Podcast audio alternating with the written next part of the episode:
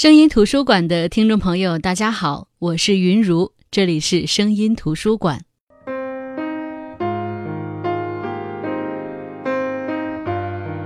最近买书时买了一本所谓的老舍文集，名字叫《我这一辈子》。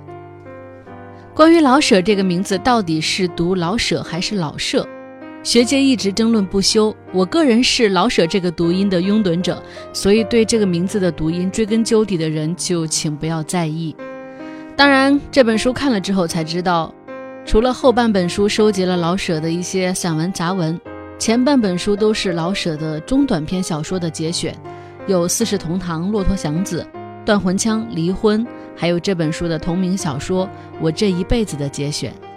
虽然当下就有点不爽，感觉出版社好像挺敷衍的，拿一些小说的节选来充数，但是看着的时候也有些意外之喜，就是看到了我这一辈子。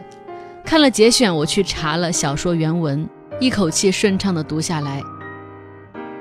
其实那个年代出了不少名人大家，有人写真文章，有人将时事寄情于生活，有人玩味于美食，无论写什么。都颇有那个年代的风致，而老舍就显得很不同。他笔下的文字都有浓浓的时代气息和市井气，你能看到一个个小人物在那个年代是如何挺拔于世的。而我这一辈子是老舍先生创作于一九三七年抗战前夕的一部著名的中篇小说，是老舍第一个创作黄金时期的压轴作品，格外具有挺拔于时代的进步气息。他描写了一个旧时代普通巡警的坎坷一生，也是一个人生的大悲剧。我这一辈子的创作其实是老舍文学道路上的第一个高峰，他的艺术风格也就显得特别的突出。他最擅长的就是用平凡场景中的小镜头，来反映社会生活里的大冲撞，让读者从他诙谐幽默的文笔当中去品味生活的沉重。那接下来这几期节目，我要把这本不算长的小说读给大家听。每期节目可能会读两到三个章节。我这一辈子，老舍。我幼年读过书，虽然不多，可是足够读《七侠五义》与《三国志演义》什么的。我记得好几段《聊斋》，到如今还能说得很齐全动听。不但听的人都夸奖我的记性好，连我自己也觉得应该高兴。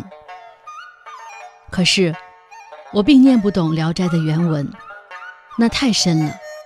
我所记得的几段都是由小报上的评讲《聊斋》念来的，把原文变成白话，又添上些逗哏打趣，实在有个意思。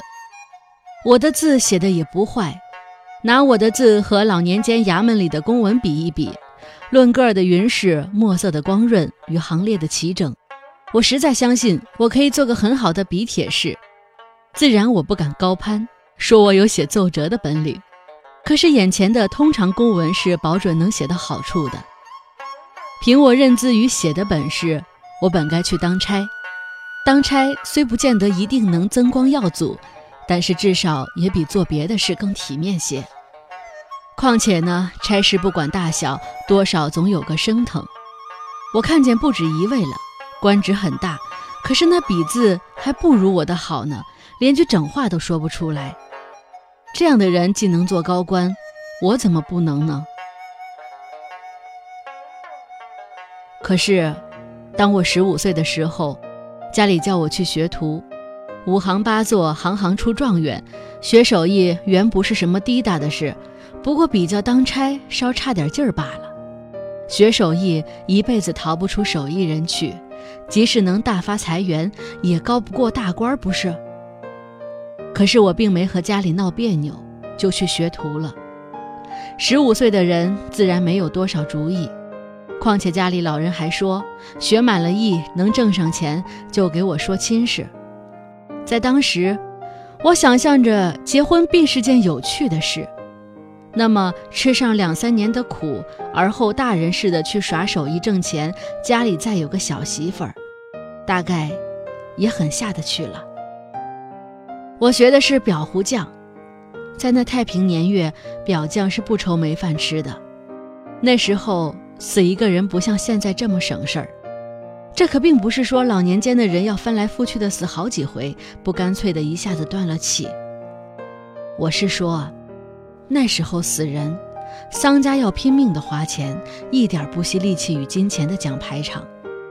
就拿与名医铺有关系的事儿来说吧，就得花上老些个钱。人一断气，马上就得去胡倒头车。现在连这个名词儿，也许就有好多人不晓得了。紧跟着便是接三，必定有些烧火，车轿骡马、蹲香灵人、引魂幡、灵花等等。要是害月子病死的，还必须另糊一头牛和一个鸡罩。赶到一期念经，又得糊楼库、金山银山、尺头元宝、四季衣服、四季花草、古玩陈设、各样木器。及至出殡，只停指甲之外，还有许多烧火，至不济。也得弄一对童儿举着，五七烧散，六十天胡传桥。一个人死后到六十天才和我们表胡将脱离关系。一年之中死那么十来个有钱人，我们便有了吃喝。表胡将并不专门伺候死人，我们也伺候神仙。早年间的神仙不像如今的这样寒碜。就拿关老爷来说吧。早年间，每到六月二十四，人们必给他糊黄帆宝盖、马头马匹和七星大旗什么的。现在几乎没有人再惦记着关公了。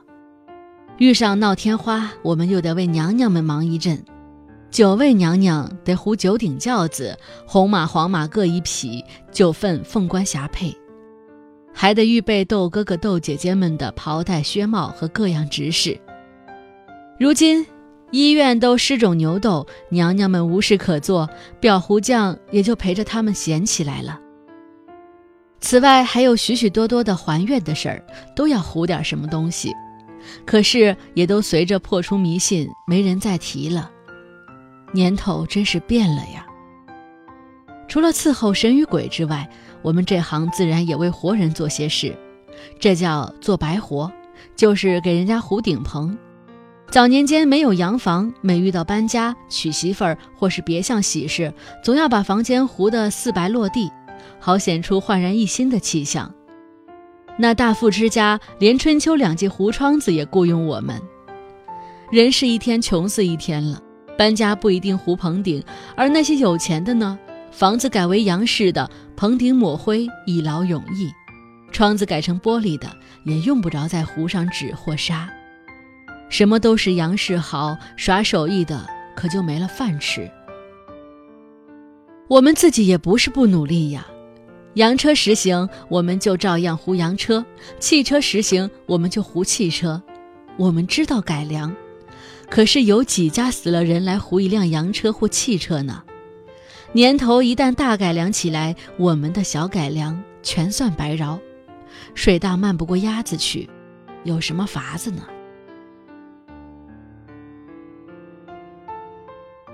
上面交代过了，我若是始终仗着那份手艺吃饭，恐怕就早已饿死了。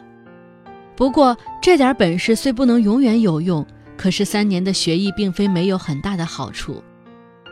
这点好处叫我一辈子享用不尽。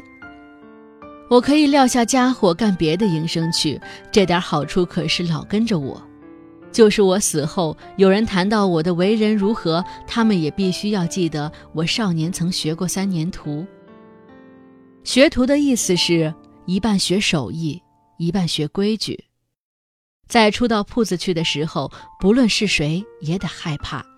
铺中的规矩就是委屈，当徒弟的得晚睡早起，得听一切的指挥与使遣，得低三下四的伺候人。饥寒劳苦都得高高兴兴地受着，有眼泪往肚子里咽。像我学艺的所在，铺子也就是掌柜的家，受了师傅的还得受师母的夹板气。能挺过这么三年，顶倔强的人也得软了，顶软和的人也得硬了。我简直的可以这么说：一个学徒的脾性不是天生带来的，而是被板子打出来的，像打铁一样。要打什么东西便成什么东西。在当时正挨打受气的那一会儿，我真想去寻死，那种气简直不是人所受得住的。但是现在想起来，这种规矩与调教实在值金子。受过这种排练，天下便没有什么受不了的事了。随便提一样吧，比方说叫我去当兵，好啊，我可以做个蛮好的兵。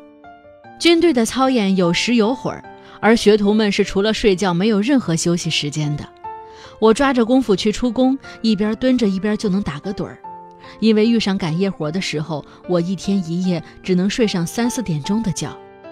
我能一口吞下去一顿饭，刚端起饭碗，不是师傅喊就是师娘叫，要不然就是有照顾主来定活，我得恭而敬之的招待，并且细心听着师傅怎样论活讨价钱。不把饭整吞下去怎么办呢？这种排练叫我遇到什么苦楚都能硬挺，外带着还是挺和气。读书的人，据我这粗人看，永远不会懂得这个。现在的洋学堂里开运动会，学生跑上个两圈就仿佛有了汗马功劳一般。呵，又是搀着又是抱着往大腿上拍火酒，还闹脾气，还坐汽车。这样的公子哥哪懂得什么叫做规矩，哪叫排练呢？话往回来说，我所受的苦处都是给我打下做事任劳任怨的底子。我永远不肯闲着，做起活来永不晓得闹脾气耍别扭。我能和大兵们一样受苦，而大兵们不能像我这么和气。再拿件实事来证明这个吧。在我学成出师以后，我和别的耍手艺的一样，为表明自己是凭本事挣钱的人，第一，我先买了根烟袋，只要一闲着，便捻上一袋吧唧着，仿佛很有身份。慢慢的，我又学会了喝酒，时常弄两盅猫尿，咂着嘴儿抿几口。嗜好就怕开了头，会了一样就不难学第二样，反正都是玩意儿罢了。这可也就出了毛病。我爱烟爱酒，原本不算什么稀奇的事，大家伙儿都差不多是这样。可是我一来二去的学会了抽大烟。那个年月，鸦片烟不犯丝，非常的便宜。我先是吸着玩，后来可就上了瘾。不久，我便觉出手头上紧了，做事也不似先前那么上进了。我并没等谁劝告我，不但戒了大烟。而且把旱烟袋也绝了，从此烟酒不动。我入了里门，入里门烟酒都不准动，一旦破戒必走背运。所以我不但戒了嗜好，而且入了里门，背运在那儿等着我，我怎肯再犯戒呢？这点心胸与硬气，如今想起来，还是由学徒得来的。多大的苦处我都能忍受。初一戒烟戒酒。看着别人吸，别人饮，多么难过呢！心里真像有一千条小虫爬挠，那么痒痒处处的难过。但是我不能破戒，怕走背运。其实背运不背运的都是日后的事，眼前的罪过可是不好受呀。硬挺，只有硬挺才能成功。怕走背运还在其次，我居然挺过来了，因为我学过徒，受过排练呀。提到我的手艺来，我也觉得学徒三年的光阴并没有白费。凡是一门手艺，都得随时改良，方法是死的，运用可是活的。三十年前的瓦匠讲究会磨砖对缝做细工活，现在他得会用洋灰和包厢人造石什么的。三十年前的木匠讲究会雕花刻木，现在得会造洋式木器。我们这行也如此。不过比别的行业更活动，我们这行讲究看见什么就能糊什么。比方说，人家落了丧事，叫我们糊一桌全席，我们就能糊出鸡鸭鱼肉来；赶上人家死了未出阁的姑娘，叫我们糊一全份嫁妆，不管是四十八台还是三十二台，我们便能有粉罐油瓶，一直糊到衣橱穿衣镜。眼睛一看，手就能模仿下来，这就是我们的本事。我们的本事不大，可是得有点聪明。一个心窟窿的人，绝不会成为一个好裱糊匠。这样，我们做活一边工作也一边游戏，我们的成败全仗着怎么把各色的纸调动的合适。这是耍心路的事儿。以我自己说，我有点小聪明，在学徒时候所挨的打，很少是为学不上活来，而多半是因为我有聪明而好调皮不听话。我的聪明也许一点也显露不出来。假若我是去学打铁或是拉大锯，老那么打，老那么拉，一点变都没有。幸而我学了裱糊匠，把基本的技能学会了以后，我便开始自出花样，怎么灵巧逼真我怎么做。有时候我白费了许多功夫与材料，而做不出我想要的东西。可是这更叫我加紧的去揣摩、去调动，非把它做成不可。这个真是个好习惯。有聪明，而且知道用聪明，我必须感谢这三年的学徒，在这三年养成了我会用自己的聪明的习惯。诚然，我一辈子没做过大事，但是无论什么事，只要是平常人能做的，我一瞧就能明白个五六成。我会砌墙、栽树、修理钟表、看皮货的真假、合婚择日，知道五行八作的行话上的诀窍。这些我都没学过，只凭我的眼去看，我的手去试验。我有吃苦耐劳与多看多学的习惯，这个习惯是在名医铺学徒三年养成的。到如今，我才明白过来，我已是快饿死的人了。假若我多读上几年书，只抱着书本死啃，像那些秀才与学堂毕业的人们那样。我也许一辈子就糊糊涂涂的下去，而什么也不晓得呢。裱糊的手艺没有给我带来官职和财产，可是它让我活得有趣。穷，但是有趣，有点人味儿。刚二十岁，我就成为亲友中的重要人物了，不因为我有钱与身份，而是因为我办事细心，不辞劳苦。自从出了师，我每天在街口的茶馆里等着同行的来约请帮忙，我成了街面上的人，年轻利落，懂得场面。有人来约，我便去做活；没人来约，我也闲不住。亲友家许许多多的事都托付给我办，我甚至于刚结过婚，便给别人家做媒了。给别人帮忙就等于消遣，我需要一些消遣，为什么呢？前面我已说过，我们这行有两种活：烧活和白活。做烧活是有趣而且干净的，白活可就不然了。糊顶棚自然得先把旧纸拆下来，这可真够受的。没做过的人万也想不到顶棚上会有那么多的尘土，而且是日积月累攒下来的，比什么土都干细，钻鼻子。撕完三间屋子的棚，我们就都成了土鬼。极致扎好了熟结糊心纸的时候，吸银花纸的面子是又臭又挂鼻子，尘土与纸面子就能叫人得痨病，现在叫做肺病。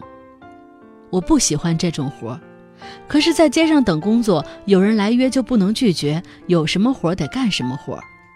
应下这种活儿，我差不多老在下边裁纸、递纸、抹浆糊，为的是可以不必上交手。而且可以低着头干活，少吃点土。就是这样，我也弄得一身灰，我的鼻子也得像烟筒。做完这么几天活，我愿意做点别的，变换变换。那么有亲友托我办点什么，我是很乐意帮忙的。再说呢，做烧活吧，做白活吧，这种工作老与人们的喜事或丧事有关系。熟人们找我订活，也往往就手托我去讲别项的事，如婚丧事的搭棚、讲执事、雇厨子、订车马等等。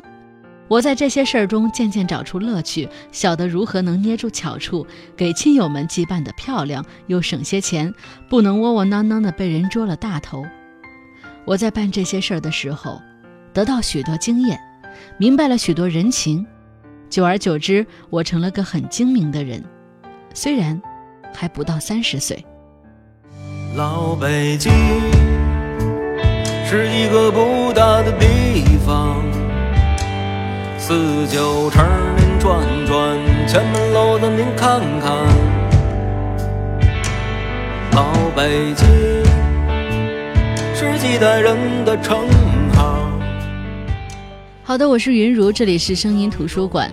今天和大家分享的是老舍的中篇小说《我这一辈子》的前两节，下期接着跟大家分享。是一种人际关系，大杂院里，胡同里，